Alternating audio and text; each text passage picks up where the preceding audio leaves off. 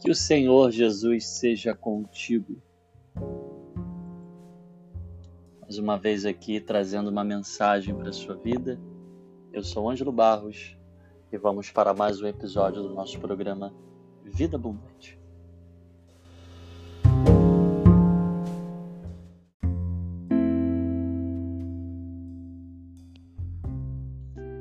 Resposta de oração não traz dor é o nosso episódio de hoje, é a nossa quinta lição sobre Zacarias e Isabel. Estamos em Lucas, capítulo de número 1, verso de número 5, e hoje nós estamos meditando em cima do 13. E diz o texto.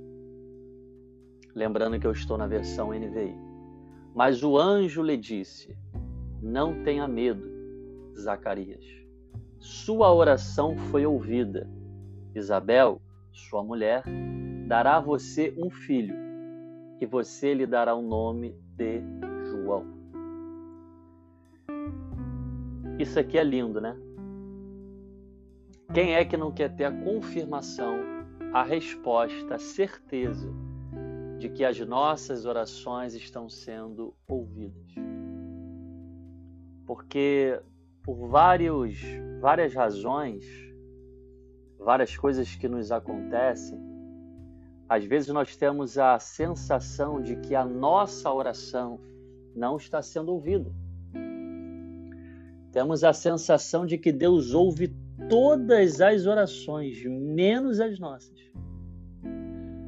Menos a minha, menos a sua. Você vai ao culto, lá tem alguém contando testemunho de uma vitória que recebeu.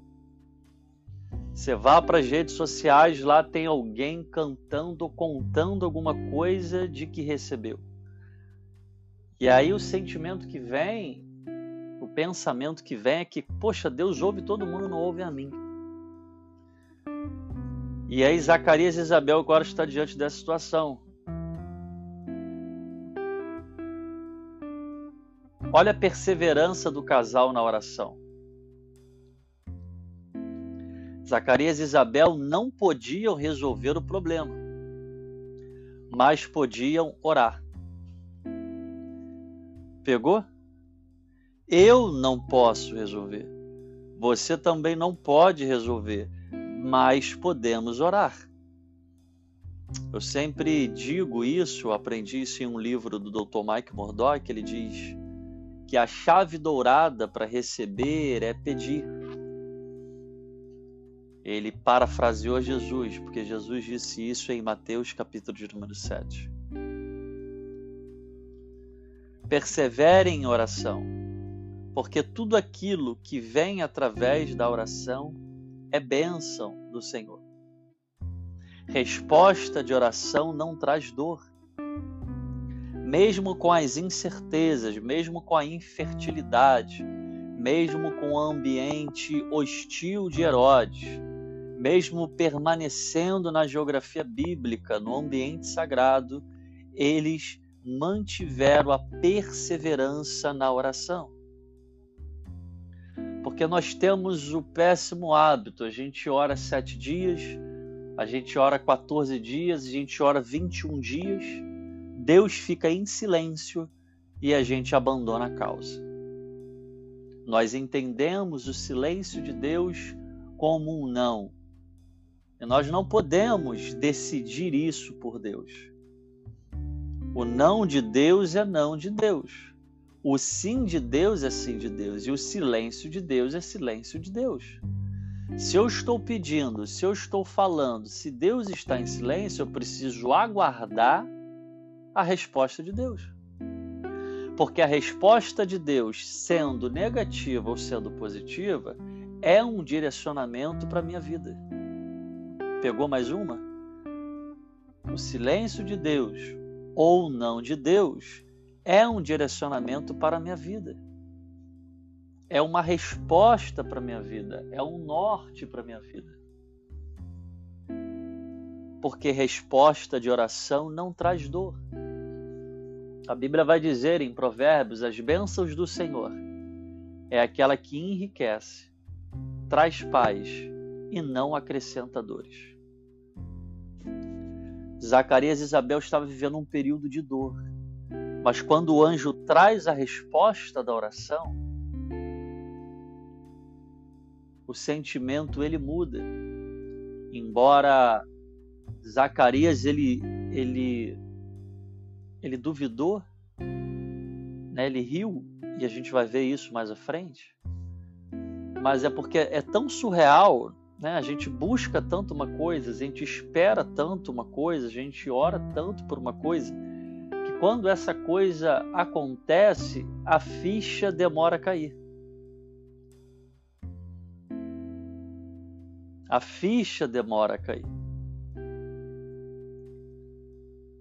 Mas nós, infelizmente, a gente se esquece que nós temos um Deus que cumpre o que promete. Nós sempre ouvimos né, e repetimos a expressão Deus de Abraão, Deus de Isaac, Deus de Jacó. E muita gente não sabe o significado dessa expressão. Deus de Abraão é o Deus que faz a promessa. Deus de Isaac é o Deus que cumpre a promessa. Deus de Jacó é o Deus que muda a história, a realidade do homem. Então aqui nós temos um Deus que faz promessa, nós temos um Deus que cumpre a promessa e nós temos um Deus que muda a história do homem. Jeremias também ele vai dizer: Olha, disseste bem, porque eu velo pela minha palavra para cumprir. Em Mateus ele diz: Passarão os céus e a terra, mas a minha palavra não há de passar. Paulo escreveu em Filipenses 1,6: Pois aquele que começou a boa obra na minha vida, ele é fiel para cumprir até o dia da sua vinda. Jó disse em Jó 42: Bem sei eu que tudo pode, e nenhum dos teus pensamentos pode ser impedidos. Às vezes parece absurdo porque a gente ouve tantas maravilhas, a gente vê na Bíblia, mas quando chega a nossa vez de viver essas promessas, quando chega a nossa vez de viver essas maravilhas, parece que alguém toma a nossa frente, ou parece que a gente retrocede na fila da espera, ou simplesmente não sabemos orar. Porque a ideia que se tem é que quando a gente ora e a resposta não vem ou aquilo não se materializa, a ideia que se tem é que o, a nossa oração, o nosso tempo, ele está sendo em vão. E aí, meu pensamento agora se remete a uma série de mensagens também que eu, que eu ministrei aqui sobre o poder da ação conjunta. Oração é ação. Entende? Eu não saio de casa para comprar um, um pé do chinelo. Não faz sentido. Eu tenho que comprar o par para fazer sentido, porque é o poder da ação conjunta. Minha esposa não vai sair de casa para comprar o pé direito do sapato. Ela vai sair de casa para comprar o par de sapato. Eu não vou até o mercado para comprar 11 ovos.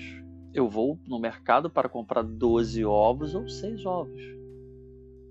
O poder da ação conjunta.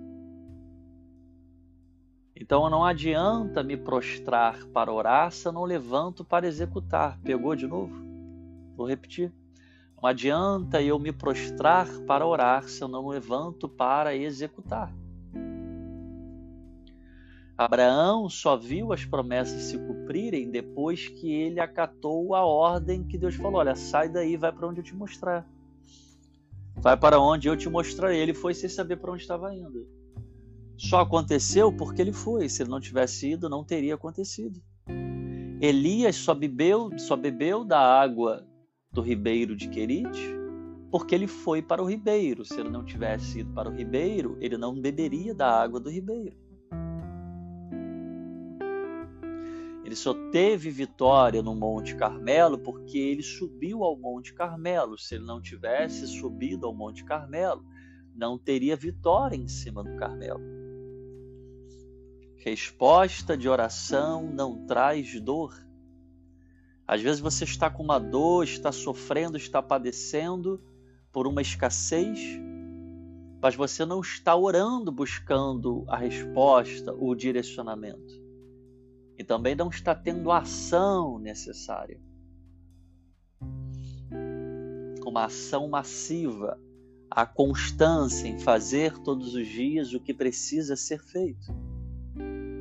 Eu sou vendedor, então eu tenho que vender todo dia. Eu sou pregador, então eu tenho que me aperfeiçoar para pregar.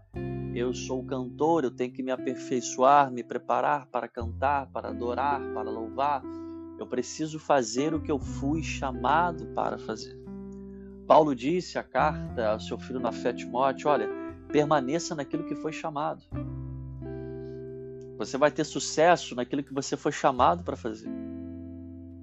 Você vai romper, você vai progredir, você vai crescer naquilo em que você foi chamado para crescer, para fazer, para executar.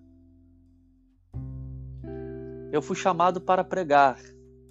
Eu fui chamado para ser um professor de Bíblia, para ensinar, para multiplicar, para transbordar isso na vida das pessoas. E é o que eu tenho feito. Eu até costumo brincar na, na escola dominical na minha igreja, que eu sou professor da, da EBD. E quando eu comecei a gravar os podcasts, ninguém ouvia. Depois de um tempo, a minha esposa começou a ouvir. Depois de um tempo, a minha irmã começou a ouvir.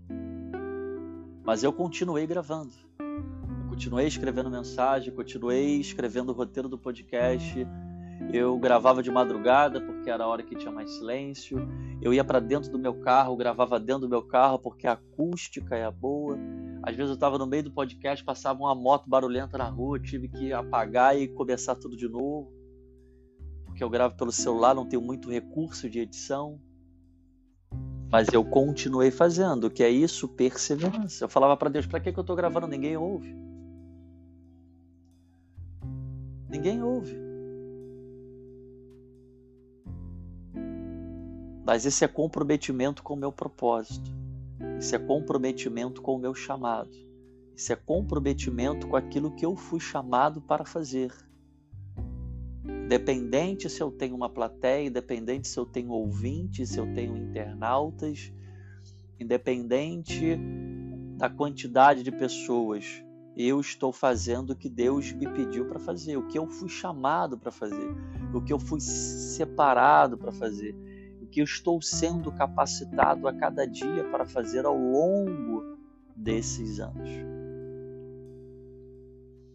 Então, a mensagem de Deus para a sua vida nessa noite é resposta de oração não traz dor. Quer acabar com a dor da sua vida, quer minimizar a dor em determinadas áreas da sua vida, busca as respostas de oração. E só tem resposta de oração quem está na oração. Pegou? Deus não pode te responder algo que você não buscou. Deus não pode te entregar algo que você não pediu. Deus não pode se manifestar se você não está manifestando, se você não está buscando a manifestação dele. É simples. Precisamos aprender a priorizar o reino acima das nossas circunstâncias, acima das nossas adversidades. E eu encerro com o escrito de, de Jesus em Mateus: Buscai, pois, o reino dos céus e sua justiça. Priorize o reino, busque o reino. Leve Jesus para o centro, leve Jesus para os seus objetivos, leve Jesus para a sua casa, para os seus negócios, para a sua família, sobretudo para o seu coração, para a sua vida. Deus te abençoe. Até a próxima, em nome de Jesus.